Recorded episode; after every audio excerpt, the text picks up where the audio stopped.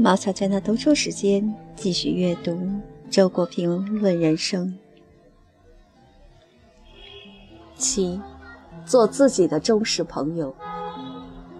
一，在我们每个人身上，除了外在的自我以外，都还有着一个内在的精神性的自我。可惜的是，许多人的这个内在自我始终是昏睡着的，甚至是发育不良的。为了使内在自我能够健康生长，你必须给它以充足的营养。如果你经常读好书、沉思、欣赏艺术，拥有丰富的精神生活，你就一定会感觉到，在你身上确实还有一个更高的自我。这个自我是你的人生路上的坚贞不渝的精神密友。人在世上都离不开朋友，但是。最忠实的朋友还是自己，就看你是否善于做自己的朋友了。要能够做自己的朋友，你就必须比那个外在的自己站得更高，看得更远，从而能够从人生的全景出发，给他以提醒、鼓励和指导。二，有人问古希腊哲学家芝诺：“谁是你的朋友？”他回答：“另一个自我。”人生在世，不能没有朋友。在所有朋友中，不能缺了最重要的一个，那就是自己。缺了这个朋友，一个人即使朋友遍天下，也只是表面的热闹而已。实际上，他是很空虚的。一个人是否自己的朋友，有一个可靠的测试标准，就是看他能否独处，独处是否感到充实。如果他害怕独处，一心逃避自己，他当然不是自己的朋友。能否和自己做朋友，关键在于有没有芝诺所说的另一个自我。它实际上就是一个人的更高的自我。这个自我以理性的态度关爱着那个在世上奋斗的自我。理性的关爱，这正是友谊的特征。有的人不爱自己，一味自怨，仿佛自己的仇人。有的人爱自己而没有理性，一味自怜，俨然自己的情人。在这两种场合，更高的自我都是缺席的。做自己的朋友，这是人生很高的境界。诚如塞涅卡所说，这样的人一定会是全人类的朋友。三，人与人之间有同情，有仁义，有爱，所以。世上有克己助人的慈悲和舍己救人的豪侠，但是每一个人终究是一个生物学上和心理学上的个体，最切己的痛痒唯有自己能最真切的感知。在这个意义上，对于每一个人来说，他最关心的还是他自己。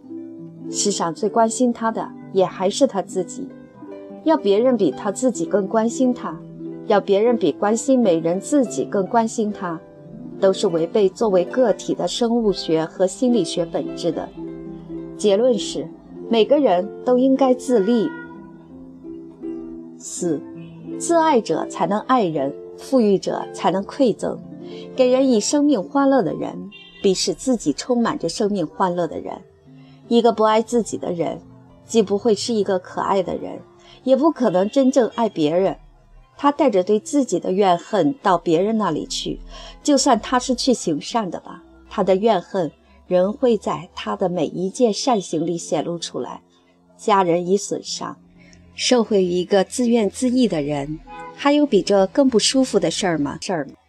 五，有人问全儒派创始人安迪斯坦尼，哲学给他带来了什么好处？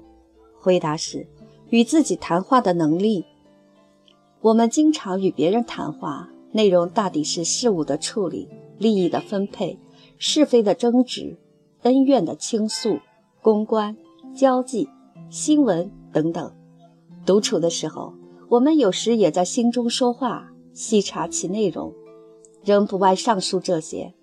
因此，实际上也是在对别人说话，是对别人说话的预演或延续。我们真正与自己谈话的时候是十分稀少的。要能够与自己谈话，必须把心从世俗事物和人际关系中摆脱出来，回到自己。这是发生在灵魂中的谈话，是一种内在生活。与自己谈话的确是一种能力，而且是一种罕见的能力。有许多人，你不让他说凡事俗物，他就不知道说什么好了。他只关心外界的事情，结果也就只拥有仅仅适合于与别人交谈的语言了。这样的人面对自己当然无话可说。可是，一个与自己无话可说的人，难道会对别人说出什么有意思的话吗？哪怕他谈论的是天下大事，你仍感到是在听市井所闻，因为在里面找不到那个把一切连接为整体的核心，那个照亮一切的精神。六，看托尔斯泰日记，他在新婚九个月时写道：“我自己喜欢并且了解的我。”那个有时整个的暴露，叫我高兴也叫我害怕的我，如今在哪里？我成了一个渺小的、微不足道的人。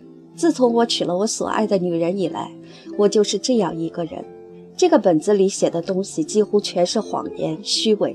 一想到他此刻就在我身后看我写东西，就减少了、破坏了我的真实性。为了他，我倒不是不写真话。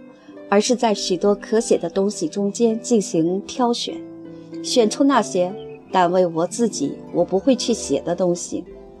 非常准确，一本单为自己写的日记几乎是保持自我的真实性的必要条件，尤其是一个过家庭生活的人，为了维护家庭的安宁，为了照顾亲人的情绪，言行中的某种克制是不可避免的。然而。如果在日记中，在心灵的独白中也如此克制，那就是虚伪了。最后一个真实的机会也就丧失了。这当然与爱不爱无关。七，我要为自己定一个原则：每天夜晚、每个周末、每年年底，只属于我自己。在这些时间里，我不做任何履约交差的事情，而只读我自己想读的书，只写我自己想写的东西。如果不想读、不想写，我就什么也不做，宁肯闲着，也绝不应付差事。差事是应付不完的，唯一的办法是人为的加以限制，确保自己的自由时间。